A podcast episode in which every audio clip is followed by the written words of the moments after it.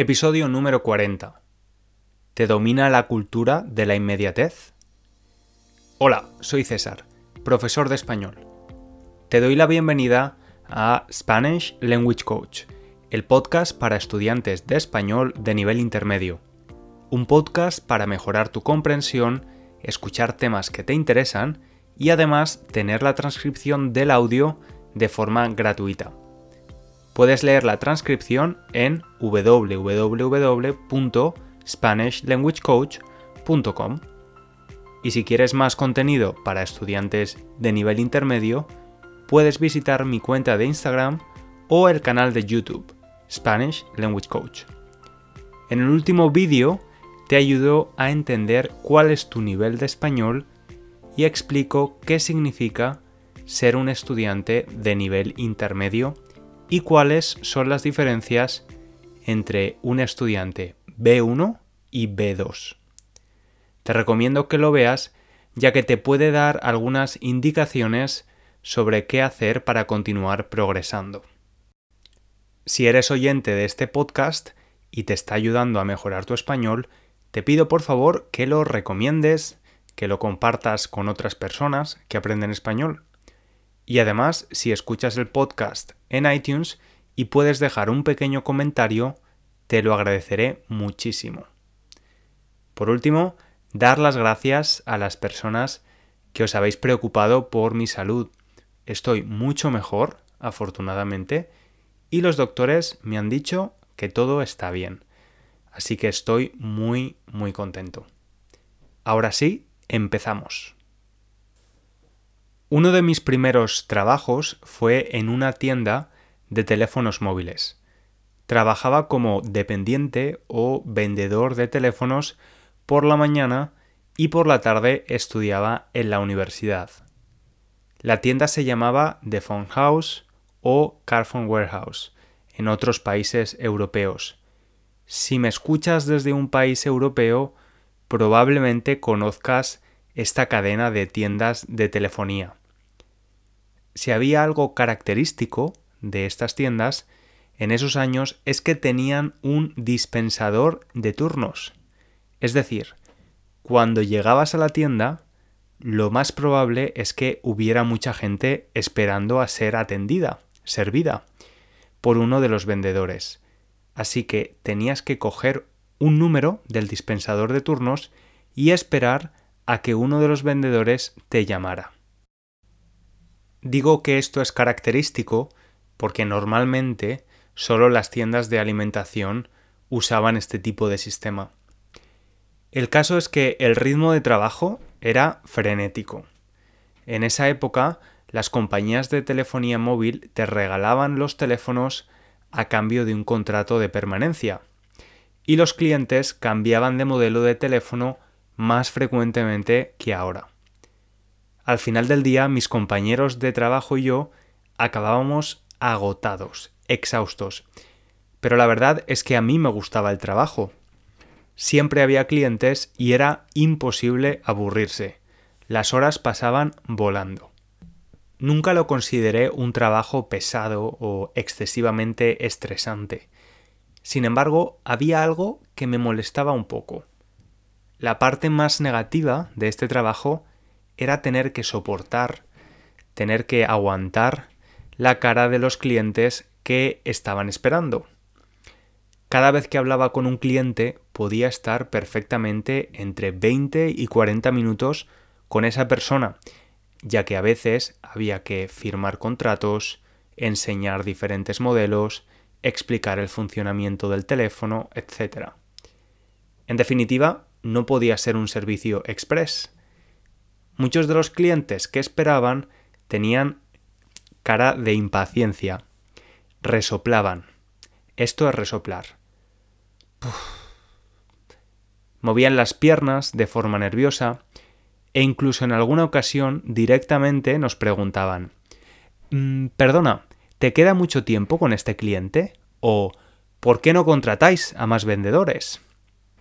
Cuando finalmente les llegaba su turno, yo los recibía con una gran sonrisa en la cara y les decía algo como Disculpa la espera, pero necesitamos dar un servicio correcto a cada cliente y toma tiempo. Ahora es tu turno y te voy a ayudar con mucho gusto, con mucho placer. Eso me aseguraba que el cliente se relajara y pudiéramos empezar a hablar tranquilamente. Te contaba esto porque esa impaciencia que veía en algunos de estos clientes es cada vez más habitual, más frecuente. Yo mismo me veo a veces resoplando y siendo impaciente cuando mi conexión a Internet funciona más lento de lo habitual, o cuando el siguiente tren tarda cuatro minutos en llegar en lugar de un minuto. Vivimos en la cultura de la inmediatez. El progreso tecnológico nos ayuda a tenerlo casi todo y además a tenerlo ahora. Nos hemos convertido en niños mimados, esos niños que nunca reciben un no por respuesta y tienen una baja tolerancia a la frustración. ¿Recuerdas ir al videoclub? Esos lugares donde alquilabas películas en VHS y luego en DVD durante un par de días y que después tenías que devolver. Ver una película a la carta, a demanda, requería un mínimo nivel de esfuerzo. Tenías que ir al videoclub, alquilarla, verla en casa y luego devolverla.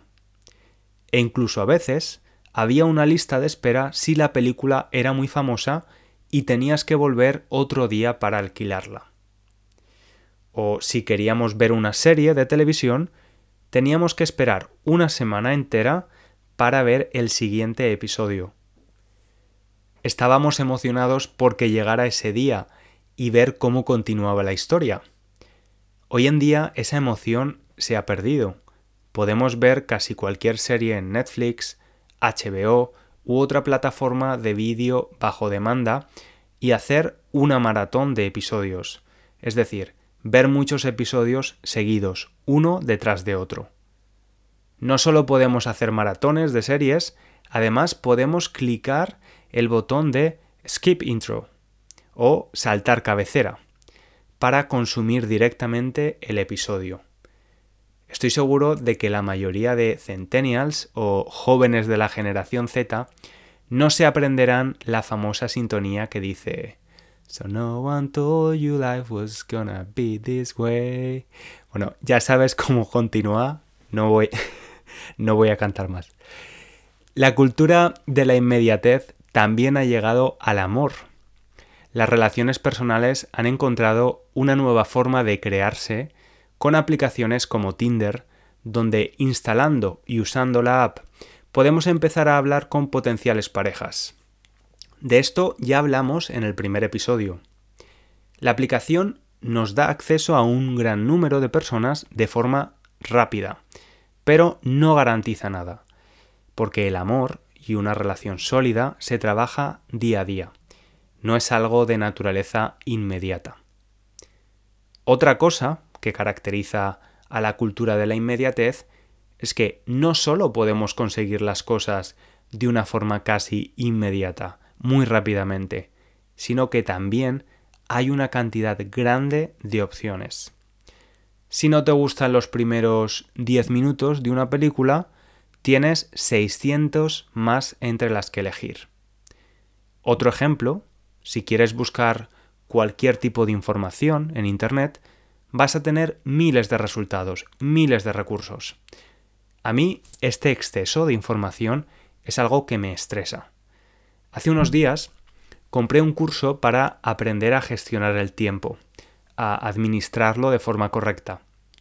La experta hablaba de este, de este exceso de información y proponía como solución volver a los recursos clásicos. Decía que si alguien tenía interés en la arquitectura, por ejemplo, tener una suscripción a una revista de arquitectura podría ser una solución mucho más efectiva. Las personas que son encargadas del contenido de la revista son profesionales del sector y reciben un salario por seleccionar los artículos que aparecen en ellas. Es una forma de asegurarse consumir contenido de calidad en lugar de tener una gran cantidad de información en Internet de alta, media o baja calidad. Este, este, curso de gestión del tiempo me está resultando fascinante y si estáis interesados quizás pueda hacer un episodio sobre el tema. Y hablando de cursos, como siempre estoy consumiendo contenido sobre el aprendizaje de idiomas y el algoritmo lo sabe, eh, siempre tengo banners con publicidad, con anuncios de cursos de idiomas. Y he notado que muchos cursos, especialmente los que enseñan idiomas los niveles iniciales o principiantes, usan las palabras fácil o rápido para atraer a los estudiantes que quizás estén un poco frustrados por su falta de progreso. El marketing sabe que los que estudiamos idiomas también estamos inmersos en la cultura de la inmediatez. Como sabes, estoy creando, haciendo un curso para estudiantes de nivel intermedio y ya tengo la estructura del curso preparada. Sé cómo van a ser las lecciones en vídeo, la duración, los ejercicios de expresión oral, etc. Sin embargo, no tengo ni idea de qué nombre puedo ponerle. De hecho, te pido ayuda. Si tienes alguna idea sobre un buen nombre para el curso, envíame un correo con tu sugerencia. Mi idea es encontrar un nombre en español o en inglés. Y el curso está pensado para las personas que escuchan este podcast. Es por eso que usa temas similares a los que hablo en el podcast, pero con una diferencia. En el curso el estudiante será el protagonista. Muchas personas me han dicho que el podcast les ayuda a mejorar su comprensión, a revisar la gramática y a ganar vocabulario. Sin embargo, soy consciente de que, de que cualquier podcast es un recurso limitado. En la guía del estudiante que preparé ya te hablé de que había actividades de producción del idioma o activas y otras de no producción o pasivas. Escuchar un podcast es genial, pero no estás produciendo el idioma. El objetivo del curso es que el estudiante practique el español de forma activa con mi ayuda a través de vídeos. Ahora que ya sabes un poco más del curso, si me quieres ayudar con el nombre y quieres enviarme un, un mail con tu propuesta, me harás un gran favor. Y bueno, tú que me escuchas ahora mismo y eres estudiante de un idioma, ¿cómo crees que afecta esta cultura de la inmediatez al aprendizaje? ¿Cómo nos afecta cuando aprendemos un idioma? Pues probablemente eres un estudiante de nivel intermedio o avanzado y sabes que las palabras fácil y rápido no se aplican a aprender un idioma. Eso no quiere decir que sea un proceso excesivamente complicado o tedioso. Simplemente es un proceso que requiere tiempo. Aprender a disfrutar de ese proceso, de ese camino, es la mejor de las elecciones. La inmediatez es la antítesis de los resultados sólidos. La inmediatez puede acabar con nuestra motivación y hace que nos sintamos frustrados. La constancia y el esfuerzo y disfrutar del proceso y de los pequeños resultados nos llevan donde queremos estar. Isaac Newton decía, si he hecho descubrimientos valiosos, ha sido por tener más paciencia que cualquier otro talento. Como profesor de español te puedo asegurar que los estudiantes que mejores resultados obtienen no son necesariamente los más jóvenes o los más inteligentes, son los que saben que como dice la expresión española, es mejor hacer las cosas despacio y con buena letra y no rápido y mal. Te deseo una semana magnífica y te espero aquí la próxima semana. Un abrazo grande.